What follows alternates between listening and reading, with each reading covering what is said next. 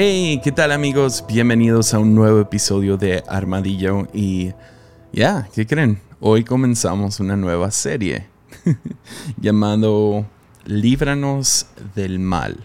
Déjalo más explico rapidísimo uh, de dónde salió esto, porque he estado trabajando en otras series y nomás no han fluido como yo quería. Uh, entonces anuncié algunas ideas, tanto en Patreon como creo que a lo mejor en línea en algún lado. Y uh, nomás no han salido. Y para el episodio de hoy ya tenía una enseñanza lista y iba a seguir con este tema de la voz de Dios, pero un poco mezclado con el dinero, como que hemos estado hablando de eso. Uh, y lo, me senté y lo grabé y les digo, hay veces que nomás no, no sale, no, no fluye. Y literal puse mi frente sobre mi escritorio. Y, oré y dije, Dios, no, no sé qué onda, no, no está fluyendo, ayúdame, necesito ir a comprar un Red Bull o qué onda. Y ah, de la nada brincó una frase y ahorita se los voy a comentar, les voy a decir cuál es. Ah, pero brincó una frase en mi cabeza. Ah, no así perfecto, no fue como que un tweet apareció, pero la idea apareció y lo empecé a medio afinar y escribir. Y eso desató, literal, aquí tengo mis hojas. Ah, em, desató toda una idea para una serie durante el mes de octubre. Entonces pensé hacer más o menos lo mismo que el año pasado, tomar dos, tres episodios y hablar acerca de de lo satánico, de, de, no sé, Halloween, no sé, ah, películas de terror, lo que sea. Pero, no sé, vino toda esta idea de esta serie en literal unos segundos. Fue como una descarga Ah, como cuando vas y descargas una canción o lo que sea. Ah, ya no se hace eso, ahora se hace streaming, pero pues antes los que tenemos más de 30 años teníamos que descargar fotos y descargar películas. Ah, pero fue como eso, fue como descargar un archivo literal a mi espíritu y no tengo todo hecho, pero lo que vamos a estar haciendo, hay cinco jueves en el mes de octubre y decidí eh, a lo mejor sería divertido hacer una serie acerca de lo satánico, de Satanás, de los demonios, de exorcismo, de guerra espiritual. Ah, más o menos sé la dirección en la que vamos, porque les digo, tengo algunas notas aquí, pero podría, estar, podría ser cambiante conforme van las semanas en la dirección y exactamente en qué temas caemos. Pero sí, ah, ya, ¿qué tal? Le entramos a esta serie y les digo, vamos a estar hablando de esto por cinco semanas. Entonces sí, si no quieres que las cosas se pongan raras, uh, sorry, ve y escucha otros podcasts por cinco semanas, porque la cosa se va a poner rara. pues uh, sí, líbranos del mal es parte de la oración del que, Jesús nos da, ¿no? el Padre Nuestro. Ah, hay diferentes traducciones, pero pues la más popular, común, es la de Reina Valera, que justo al final de la oración, después de haber dicho que se haga tu voluntad aquí en la tierra como es en el cielo, ah, Jesús entra a este momento donde dice como líbranos de la tentación o líbranos del mal. Y ah, voy a tomar eso como, no sé, la la frase para el resto de esta serie, porque ya les digo, ah, cuando se habla de cosas demoníacas o cosas del diablo o lo que sea, ah, se tiende a ir hacia algo muy raro. Esa es por lo menos mi, mi tendencia, ¿no? Porque crecí pentecostal, entonces nos vamos muy rápido a empezar a a regañar al diablo, ¿no? Y a, orar en contra de él o hablarle demasiado, darle demasiado énfasis. Entonces yo, más que nada quería hacer una serie ah, estudiando ah, quién es el diablo y uh, de dónde viene todo esto. Entonces, sí, suena una alarma, pero no voy a detenerme. ¿Lo pueden escuchar? Sí. No me voy a detener porque nomás quiero grabar esto. quiero aprovechar que estoy no sé, fluyendo. Entonces sí, déjame comenzar diciendo esto. Jesús habló más de Satanás que cualquier otro personaje o idea aparte de Dios. A lo mejor si fueras a, a ponerlo en, en, un top 5 o lo que sea, pondrías como que Dios y el reino de los cielos. Y justo después de eso, Jesús habló de Satanás, porque quiso que entendiéramos a nuestro enemigo. Ah, y les digo, la tentación siempre es fijarnos en el diablo. Y no es el chiste del creyente. El cristiano ah, se, se fija en Jesús. Es la razón que si lees las cartas de Pablo, rara vez menciona al diablo, ah, se enfoca más en Jesús y quién es Jesús. ninguno de los autores de, los, de las cartas del Nuevo Testamento se enfocan mucho en el diablo. Jesús sí, los demás no, ah, porque el chiste es fijarte en Jesús, fija toda tu atención en Jesús. Pero Jesús nos apunta y nos dice, miren, ese es el diablo, es lo que sabemos de él, es lo que quiero que sepan de él. Entonces, ahí está eso. Pero es importante saber que lo que el enemigo quiere lograr en nuestras vidas. Entonces, a lo mejor me van a escuchar usar más ese término enemigo porque al final de cuentas eso es. Es el enemigo de Dios y por ende es nuestro enemigo. Entonces, cuando hablamos del enemigo espiritual, no más quiero que sepan, estoy hablando de Satanás o el diablo. Ah, y un tema como este me tienta sinceramente a nunca hablar de eso. Yo sé que tengo algunos episodios con, con títulos uh, con carnada, ¿no? De, el abogado del diablo o el, el, aire que el diablo respira. Y lo he manejado bastante a nivel relacional y cómo el diablo se mete en nuestras relaciones, que probablemente vamos a hablar de eso en esta serie también. Pero a hablar de todo lo, ah, la palabra yo creo que sería mítico, misterioso, lo, lo místico del diablo, ah, es un tema que sinceramente me tienta nomás no tocar, no hablar de esto. Ah, hay otros que son tentados, como les dije, a fijarse en este tema. me ha tocado estar con varios maestros, pastores, que, se dedican a examinar al diablo. Y no veo ningún problema con eso, pero creo que sí es una tentación fijarse en el diablo por fijarse en este tema. Entonces, lo que yo quiero hablar durante este tiempo es uh, cómo Jesús manejó su ministerio. ¿Ves? En Mateo 12, 28, ah, vemos que nos dice, en cambio, si, si expulso a los demonios por medio del Espíritu, el Espíritu de Dios, Jesús nos dice esto, eso significa que el reino de Dios ha llegado entre ustedes. Esto es, es, una de las razones primordiales y en este es el ángulo en el cual me quiero enfocar. Es que exponer y expulsar a demonios o a Satanás mismo es evidencia de que el reino aquí está, que está entre nosotros. Entonces por eso es tan importante. La frase que sentí que Dios medio descargó sobre mi vida y les digo, a lo mejor tengo que dejarlo madurar un poco más en, mí y en, mi cerebro, corazón, espíritu. Ah, y bueno, se los voy a compartir de una vez antes de que madure para que maduremos en esta frase juntos. Pero fue esto. Uh, reino se refiere a una forma de vivir, una esfera de existencia donde existe una voluntad dominante. Ya, déjalo repito una vez más. Reino se refiere a una forma de vivir, una esfera de existencia donde existe una voluntad dominante.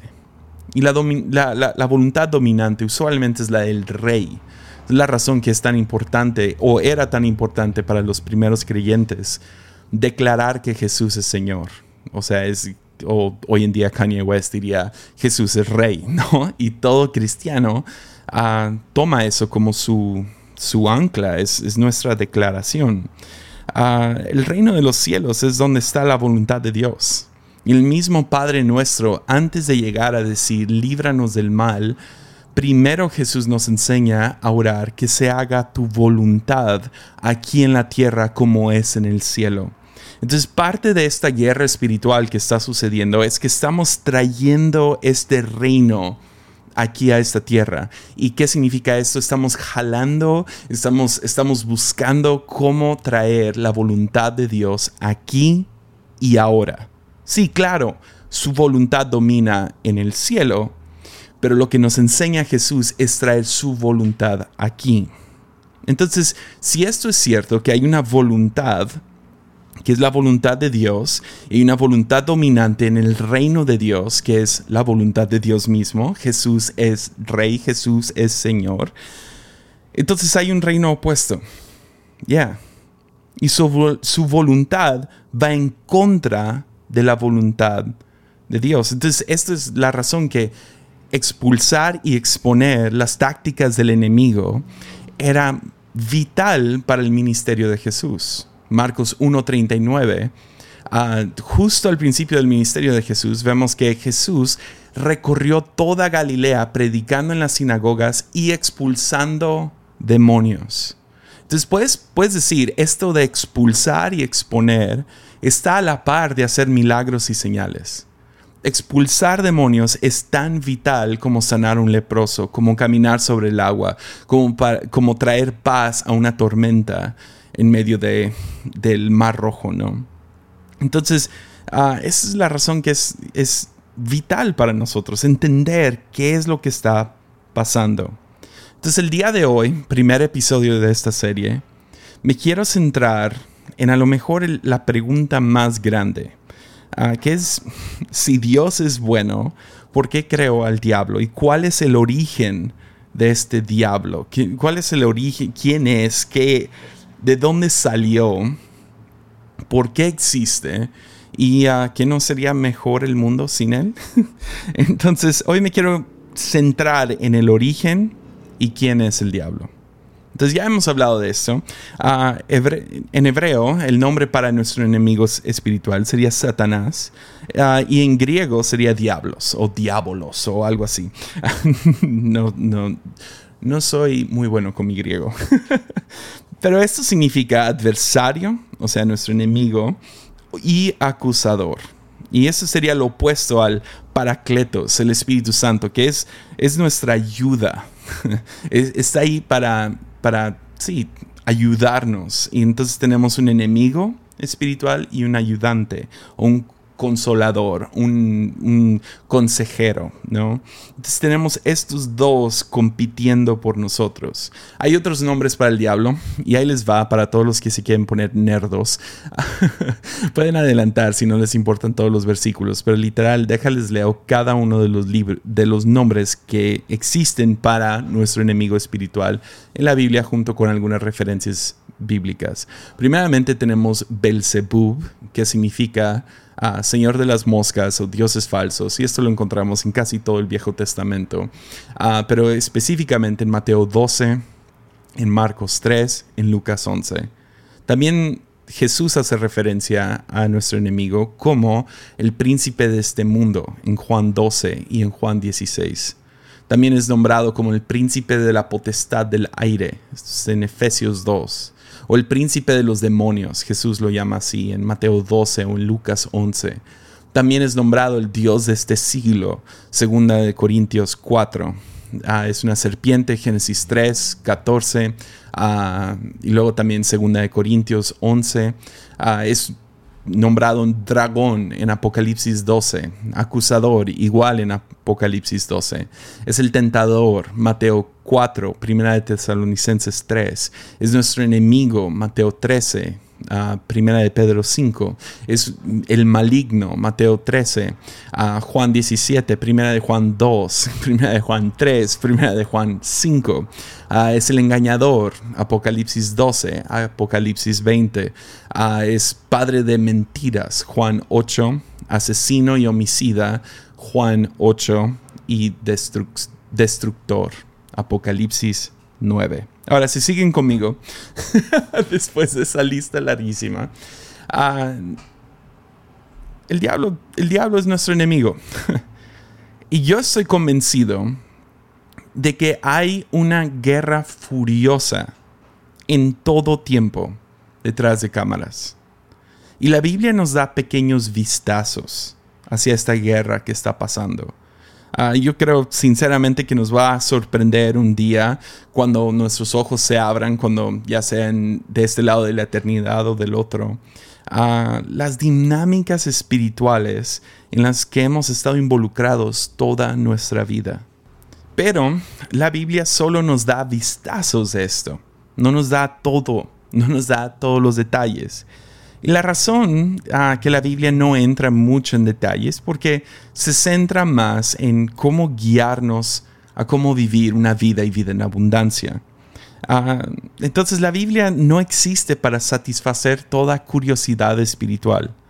Uh, podemos aprender bastante, pero eventualmente llegamos a un tope, llegamos a, a un límite en lo que podemos saber acerca de esta guerra espiritual, el mundo espiritual, de lo que está pasando. Porque sinceramente el chiste no es distraernos de lunes, martes, miércoles, jueves, o sea, de nuestro día a día, de la familia, de nuestros vecinos, de nuestros familiares con quien estamos interactuando y principalmente nuestra relación con Dios. Pero podemos aprender bastante. Ah, y eso es lo que me quiero centrar por estas semanas. Entonces hoy como ya les dije dos, tres veces, me quiero enfocar en el origen del mal. existen dos pasajes en específico en el Antiguo Testamento y uno en el Nuevo acerca de el origen del diablo, el génesis del mal. son raros, son crípticos, son proféticos. Y uh, los dos que están en el Viejo Testamento está muy interesante porque son profecías en contra de un gobernante humano. Entonces, en contra de un rey. Ah, es más específico, pero contra un gobernante humano. Y al mismo tiempo, en contra de la fuerza espiritual detrás del gobernante humano. El primero lo podemos encontrar en Isaías 14. Y uh, vemos un poco acerca de lo que está pasando, uh, qué es lo que sucedió para que esta cosa que llamamos diablo, es Satanás, este ente, esta personalidad o sea como lo quieras describir, uh, nuestro enemigo espiritual vino a, ser quien es. Uh, Isaías lo, lo, dice así, dice, ¿cómo has caído del cielo, lúcero de la mañana o Lucifer? ¿no? Tú que, sometías a las naciones, has caído por, tierra. Decías en tu corazón, subiré hasta los cielos, levantaré mi trono por encima de las estrellas de Dios, gobernaré desde el extremo norte, en el monte de la reunión, subiré a la cresta de las más altas nubes seré semejante al Altísimo. Ya. Entonces, esto no se traduce muy bien, pero cuando lo lees en inglés, especialmente en el King James, en el Rey Jaime, la versión Rey Jaime, está muy bien traducido. Porque cada vez que se declara algo, que declara algo de sí mismo, este Lucifer, Satanás, Belcebú, este, este dragón, acusador, tentador, nuestro enemigo, usa las palabras yo haré o I will y básicamente declarando su voluntad. Y aquí en español la manera que lo hace, porque español es un lenguaje más hermoso y más poético, en vez de usar tan no sé, secamente, I will, I will, I will. Um, más usa estos verbos, ¿no? Subiré, levantaré, gobernaré, subiré de nuevo y seré. Vemos cinco veces que declara su voluntad en literal tres versículos. Entonces lo que estamos viendo es que esa voluntad, voluntad, que esto quede lo más engranado en tu espíritu mientras hacemos esta serie. Voluntad está en el centro de lo que estamos hablando. Ya. ¿Por qué? Porque Dios es amor. Primera de Juan 4:8. Dios es amor. Y amor es una elección. Amor es una decisión. Y que tú tengas la capacidad de hacer, de tomar esta decisión, es evidencia de tu identidad. Tu identidad de que tú eres portador de la imagen de Dios. Y también aparentemente estos, estos ángeles, ya sea que tenían una capacidad limitada, pero sí eh, a mí se me hace obvio que tenían una capacidad de elegir, de, de tener una voluntad. Entonces Satanás afirma su voluntad y termina siendo contraria a la de Dios. Yo estaré en la cima, me levantaré, gobernaré, subiré, ah, seré semejante al Altísimo. Ya. Entonces eso es lo que termina haciendo. Es su voluntad sobre la de Dios. Y empieza a seguir su voluntad. Mi voluntad, mi voluntad, mi voluntad. O en inglés, I will, I will, I will. Subiré, levantaré, gobernaré, subiré de nuevo, seré semejante al Altísimo. Termina afirmando su voluntad y eso es lo que lo termina sacando del reino de Dios. Ya. Ya. Entonces déjalo digo así. y esto va a ofender a dos, tres. Pero tú no tienes que seguir la voluntad de Satanás para ser satánico. no. No. Lo que te hace similar a Satanás es que tú digas, solo quiero hacer lo que yo quiera. Porque es lo mismo que hizo Satanás. Ya, puedes venir conmigo y decirme, no sé, no, no, yo no voy a pintar mi cuarto con un pentagrama, no, yo no, le, yo no me voy a hincar ante Satanás, yo no me voy a hacer satánico. Es más, no voy a hacer nada malo, lo único que quiero es hacer lo que yo quiera. Ya, esto es lo mismo que hizo nuestro enemigo espiritual. Es uno que dice que no se haga tu voluntad, Dios, sino la mía. Ya. Ahora, eso de voluntad lo podemos ver aún mejor reflejado en Ezequiel, que Satanás sale del reino porque quiere establecer su propio reino, donde su voluntad es la dominante. y la manera está muy interesante que sale esto de Ezequiel, porque Ezequiel es a lo mejor el libro más bizarro les digo, críptico, apocalíptico del Viejo Testamento. Eh, a lo mejor ahí está empatado con Daniel, pero por lo menos Daniel tiene algunas como que algunos versículos para limpiar el, paladar. Ezequiel no tiene nada, es como, es brutalmente confuso.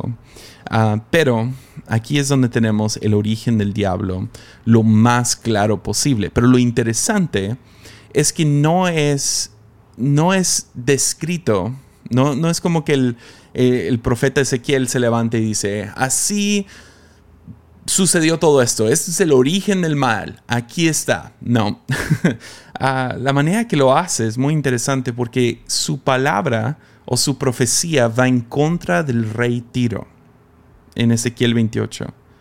Ah, de hecho, inicia diciendo esto. Ah, en la intimidad de tu arrogancia dijiste, o bueno, un poquito más atrás. Hijo del hombre, adviértele al rey Tiro que así dice el Señor omnipotente. En la intimidad de tu arrogancia dijiste, yo soy un Dios. Me encuentro en la alta mar, sentado en un trono de dioses. Pero tú no eres Dios, aunque te creas que lo eres, tú eres simple maldad, mortal. Y de ahí, ah, esto son como 10 versículos de Ezequiel profetizando en contra y cómo no le va a ir bien por la actitud arrogante que ha tomado. Ahí está, la arrogancia. Yo soy un Dios. Y Dios diciéndole, no, tú eres un simple mortal. Pero luego de la nada, como que reinicia la profecía, a media profecía contra este rey, uh, lo reinicia. Uh, ahora ya no hablándole tanto al rey Tiro, aunque dice que es hacia el retiro, pero vean lo que sucede, es como que se voltea la cosa y es como, no sé, empieza a hablarle a la fuerza que está detrás del retiro. Ya. Entonces la manera que lo maneja es así. Ah, versículo 12. Dice, hijo del hombre, hijo de hombre, entona una elegía al retiro. O sea, Así comenzó el otro, ¿no? Adviértele que así dice el Señor omnipotente. Literal inicia igual, pero como que lo reinicia a media, a media profecía. Y luego le dice esto, y a ver si lo, si lo captan. Dice, eras un modelo de perfección, lleno de sabiduría y de hermosura perfecta. Estabas en Edén, en el jardín de Dios. Ahora, para los que están así como, ¿qué? Um, el rey sus, o sea, vivió mucho después de que Adán y Eva ya no estaban en el jardín de Edén. O sea, sus miles de años después. Tiro nunca estuvo ahí. Entonces, ¿quién sí estaba en el jardín de Edén? Bingo, ya le atinaste. Satanás, la serpiente, adornado con toda clase de piedras preciosas, rubí, jade, ahí nombra un montón. Tus joyas y encajes estaban cubiertos de oro y especialmente preparados para ti desde el día en que fuiste creado, fuiste elegido querubín protector. Ya ven, no está hablando de Tiro ahora, está hablando del espíritu detrás Está hablando acerca de la fuerza espiritual que está detrás de Tiro. Fuiste elegido querubín protector porque yo así dispuse. Estabas en el santo monte de Dios y caminabas sobre piedras de fuego. Desde el día en que fuiste creado, tu conducta fue irreprochable hasta que la maldad halló cabida en ti. Por la abundancia de tu comercio, te llenaste de violencia y pecaste. En otras traducciones dice, por la abundancia de tu orgullo. Ya. Por eso te expulse, perdón, por eso te expulsé del monte de Dios. Ya. Como un objeto profano. A ti, querubín protector, te borré de entre las piedras de fuego a causa de tu, hermosura, de tu hermosura te llenaste de orgullo. A causa de tu esplendor corrompiste tu sabiduría. Por eso te arrojé por la tierra.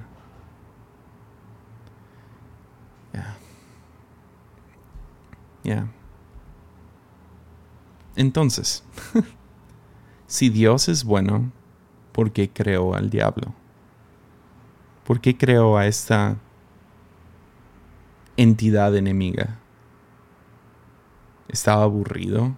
Dijo, no, está, este mundo perfecto que he creado necesita un poco de chile. necesita un poco de especies. Ando aburrido. Perfección es aburrida. No. no. Dios creó a Satanás perfecto. Ahí mismo está. Dios mismo está diciendo, yo te creé perfecto. Ya. Lo bueno creó lo bueno. Ya. Pero la cosa es, tanto a Satanás como a nosotros, y yo diría mucho más a nosotros, nos dio libre albedrío, voluntad propia. Y para que el amor sea posible, antiamor tiene potencial. Ya. Amor es una elección.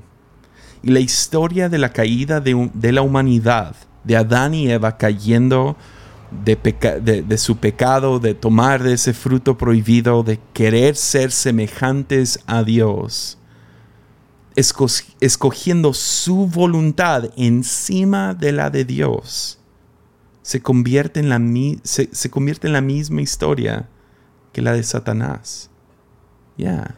Es casi como que había otra historia idéntica a la del jardín de Edén, donde dos seres perfectos, o en el caso de Satanás, un ser perfecto, de la nada decidió hacer su propia voluntad en vez de la voluntad del rey. Ya. ¿Y qué fue eso? ¿Cuál fue el detonante? Creo que es claro en Ezequiel. Es orgullo orgullo. Te llenaste de orgullo a causa de tu esplendor. Corrompiste tu sabiduría. Ya, es orgullo. Orgullo. Es la razón que en, todo el Nuevo Testamento, especialmente vemos en las cartas de Pablo, Pablo constantemente está hablando en contra de orgullo. O sea, uno de los requisitos para ser un líder en la iglesia se encuentra en 1 Timoteo 3, 6. Dice, primeramente, no debe ser un recién convertido, no sea que se vuelva presuntuoso o en otras palabras, orgulloso y caiga en la misma condenación en que cayó el diablo. Ya. Esa es la preocupación más grande del Nuevo Testamento de los, de los primeros cristianos, los primeros líderes, constantemente le están hablando a la iglesia diciendo, no se vuelvan orgullosos. ¿Por qué? Porque esa fue la caída de Satanás, esa fue la caída de Adán y Eva, persiguieron su voluntad encima de la de Dios. Ya. Y el orgullo es el pecado primordial del que nace todo otro pecado. Es la supuración de donde evoluciona la maldad misma. Mi voluntad sobre la de Dios. Es más, si lo quieres empujar un poquito más, es nuestra voluntad sobre la de otros todo pecado contra Dios o contra nuestro prójimo nace de querer hacer nuestra voluntad encima, la de, encima de la de otros. Es el antiamor, el orgullo, el hacer mi voluntad. Ya. Pero no puede existir el amor sin que haya la posibilidad de este antiamor llamado orgullo. Ese orgullo es, es, es hay tantas advertencias contra el orgullo porque el orgullo es diferente a cualquier otro pecado porque te termina cegando ante sí misma. Ya. ¿Ves? Entre más orgulloso te vuelves, menos lo reconoces en ti mismo. a diferencia como pecados como lujuria, no sabes cuántos mensajes a la semana recibo de hombres luchando con lujuria. ¿Por qué? Porque lo ves en tu propia vida. Dices, debo de dejar de pensar así, de ver estas cosas, de, actuar de esta manera, de tratar a esas personas, o es un, hombre a una mujer, o aún hombres a hombres, mujeres a mujeres. No puedo, no puedo pensar así, no puedo objetivizar a esta. O sea, está ahí, te carcome por dentro, lo sientes. Cada, entre más crece, más, es, más lo tienes presente. Otros pecados, como el enojo, ¿no? ¿Cuánta gente quiere ser libre del enojo? Ya. O el pecado de, ser glotón. Créeme. Créeme, lo veo, lo siento. Puedo, puedes sentir estos pecados, pero el orgullo, ya. Entre más crece el orgullo en tu vida, menos lo ves. Mm. Es la razón que orgullo más cualquier otro pecado termina cegándote a esos pecados también. Ya, no lo ves. No ves, no ves, no ves. Ya. Entonces, ¿de dónde originó el mal? ¿De dónde vino el diablo? En este pus llamado orgullo. Voy a hacer mi voluntad en vez de la de Dios. Y desde aquel entonces ha estado esta lucha constante de un reino contra otro. Es lo más cerca que la Biblia nos llega, nos llega a dar una respuesta sobre el origen de Satanás. Hay más preguntas, pero no encuentro más respuestas. Ya. La Biblia es un poco más práctica que eso. No se enfoca en darnos toda la historia de algunas cosas, sino nos advierte. Nos da estos, no sé, vistazos dentro de por qué existe el diablo y por qué nosotros podemos tomar la misma trayectoria. Es orgullo. Por eso la Biblia anima tanto a ser humildes. ¿Qué es humildad? Humildad dentro del reino es someter nuestra voluntad a la voluntad de Dios. En la vida, humildad es someter tu voluntad a otros. Ya, ya. Estaba pensando en eso el otro día. Ah, tenemos un guardia de seguridad que maneja nuestra, donde vivimos. Y es tan fácil volverte orgulloso contra alguien así. Porque el guardia de seguridad es chistoso, tiene más autoridad que yo en ese lugar. Sin embargo, es fácil compararme y decir, no, pues yo he logrado más en mi vida, tengo, o sea, estoy, soy uno de los encargados de una iglesia bastante grande con mucho staff. Y dentro de este círculo yo puedo llegar y decir, haz esto, haz lo otro, haz esto. Pero llego a mi casa y tengo este guardia de seguridad que me puede regañar si mi hijo anda, no sé, en la calle, en la bici o lo que sea, o si manejo demasiado rápido, cualquier cosa. Y es chistoso, ¿no? Pero el orgullo que te hace sentir, no, pues yo estoy encima de esta persona, entonces no, no respeto la voluntad de esta persona. Es la razón que la gente más humilde, ya, someten su voluntad todo el tiempo. Vas al doctor y escuchas al doctor. ¿Por qué? Porque tiene autoridad. Vas a la iglesia, escuchas al pastor. A lo mejor el pastor es más pobre que tú, más gordo que tú, más feo que tú, tiene menos estudios que tú. Pero orgullo, ya, orgullo llevó a la condenación al diablo, a Adán y Eva, y te llevará a ti. Entonces el primer paso fundamental para la guerra espiritual es someter nuestra voluntad. Esa es, es, la manera que nos desatamos de la voluntad de Satanás. Perdón, pero no es gritarle a medianoche porque tienes miedo, porque viste una película de terror. No no es voltear y ver a una persona que está convulsionando y tratar de sacar el demonio por gritarle. No, la manera que tú te desatas de cualquier potestad, de cualquier espíritu, de cualquier fuerza demoníaca, de cualquier condenación diabólica, es sometes tu voluntad a Dios.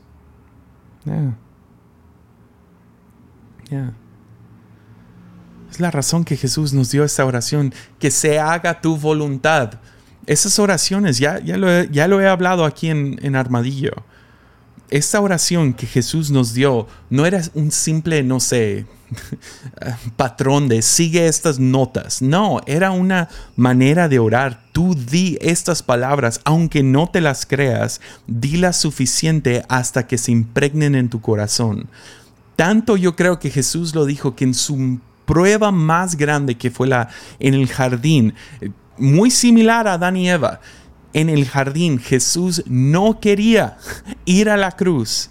Sin embargo, él responde con su propia oración que él enseñó a los discípulos, que no se haga mi voluntad sino la tuya. Ya. Que se haga tu voluntad, no la mía. Esto es, es guerra espiritual 101. Ese es, el, ese es el chiste principal. Es ya no le declaro mi alianza a mí mismo, ni al diablo, ni a ningún partido político, ni a ninguna ideología. Lo someto al reino. ¿Y quién es el rey de este reino? Ya. Jesús dice que Él tiene las llaves que Él está sentado a la diestra del Padre. Ese es el chiste, sometes tu voluntad. Entonces, esa pregunta que se, que se hicieron en todos lados, creo que fue en los noventas, con esos brazaletes de qué haría Jesús. Ya, ¿qué me diría Jesús? Someto mi voluntad a lo que la Biblia dice de Jesús y lo que el Espíritu me dice. Este es, esto es guerra espiritual más por encima que encontrar los nombres de las potestades de la ciudad de Monterrey. No, sométete a la voluntad de Dios como lo hizo Jesús en el jardín y como Él nos enseñó a orar, que se haga tu voluntad. Esa es la manera, esa es la manera que eres libre de maldad. Ya. Ya. Un último versículo. Apocalipsis 12. Es la, es la otra vez, es, es la tercera vez que la Biblia habla acerca del origen del diablo y lo hace. Recuerda, Apocalipsis te volverá loco si intentas leerlo de manera literal. Ya, ve a YouTube, busca a estas personas locas que hablan de Apocalipsis como si fuera un libro literal. No está diseñado para leerse literal. Se llama literatura apocalíptica. Es como un trip de drogas. Es como una película de Alejandro Jodorowsky, ¿ok? No, es un álbum de Pink Floyd. Eso es lo que es esto. No es, no, son metáforas, son, son imágenes y son imágenes locas. Pero en Apocalipsis 12 vemos estas metáforas, imágenes tratando de decirnos algo. Y nos describe a una mujer dando a luz, dando a luz a un hijo que afirmará su voluntad en la tierra y que su reino viene. Pero hay un dragón. Y el dragón lo quiere muerto. El dragón se lo quiere comer. Vean lo que dice, versículo 7. Se desató entonces una, una, guerra en el cielo. Miguel y sus ángeles combatieron el dragón.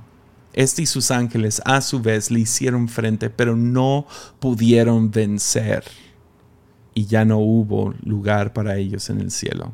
Así fue expulsado el gran dragón, aquella serpiente antigua que se llama Diablo y Satanás, y que engaña al mundo entero junto con sus ángeles, fue arrojado a la tierra. Nos está dando el origen. Aparentemente se llenó de, orgullo, agarra una legión de ángeles que ahora son ángeles caídos, y vamos a hablar de eso en los siguientes episodios. Y cayeron aquí a la tierra. y luego nos dice esto. Luego oí en el cielo un gran clamor. Han llegado ya la salvación y el poder y el reino de Dios. Ha llegado la autoridad. En otras palabras, yo creo que podrías poner aquí la voluntad de su Cristo. La voluntad que domina. Porque ha sido expulsado el acusador de nuestros hermanos, el que los acusaba día y noche delante de nuestro Dios. Ellos lo han vencido por medio de la sangre del cordero y por el mensaje del cual dieron testimonio. No valoraron tanto su vida como para evitar la muerte. Por eso, alégrense, cielos, y ustedes que lo habitan.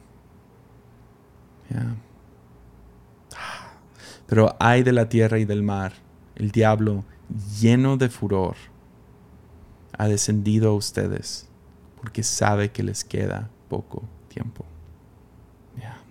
El diablo, lleno de furor.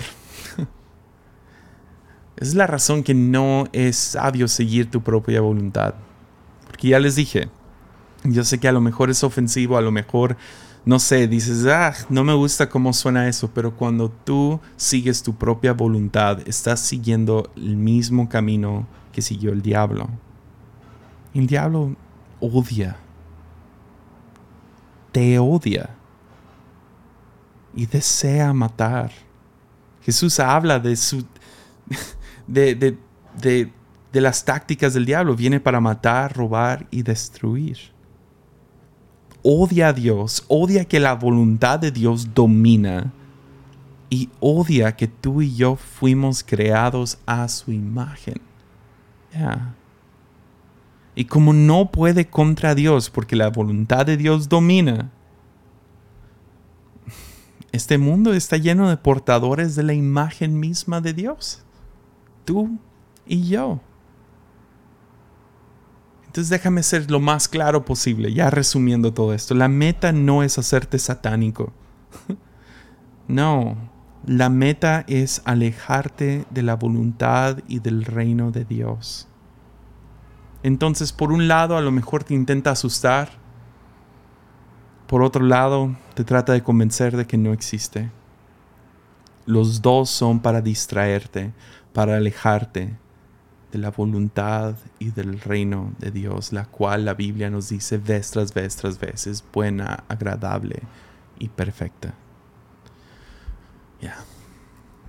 Entonces nomás déjame resumir algunas cosas. A lo mejor no lo dije así de claro, pero Ah, nomás anoté algunas notas para resumir estos versículos.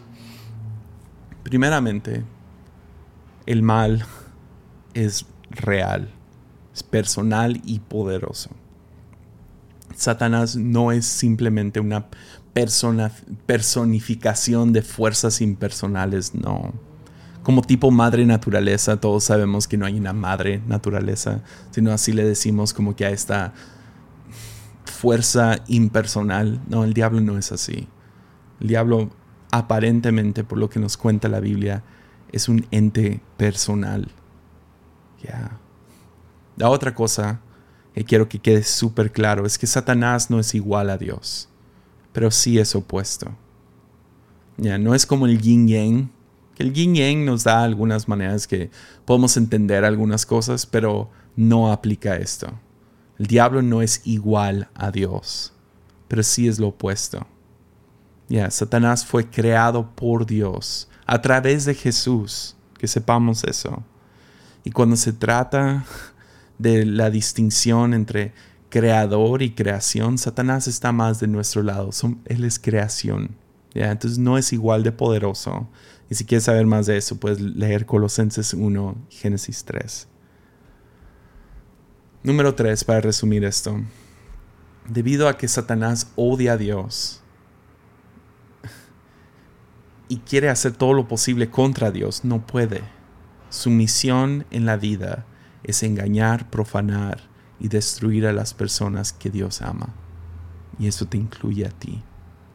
Número cuatro, el orgullo fue la causa fundamental de la caída de Satanás. Y eso, es una fuerte advertencia para todos nosotros.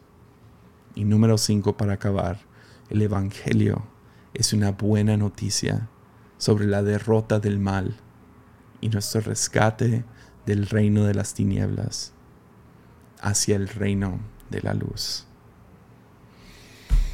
Ya. Amén y amén. si quieren escuchar estos episodios antes, lo más probable es que están disponibles. En cuanto los tenga grabados, les digo, voy un poco atrasado con hacer todo esto porque literal se descargó toda esta serie rapidísimo, no tuve chance de promocionarlo mucho ni de prepararlo todo en anticipo, ah, con mucha anticipación. Pero voy a estar grabando esto lo más rápido posible y tenerlos listos en patreon.com, diagonal Jesiah Hansen. Así también puedes apoyar todo este trabajo. Puedes hacerlo desde un dólar al mes.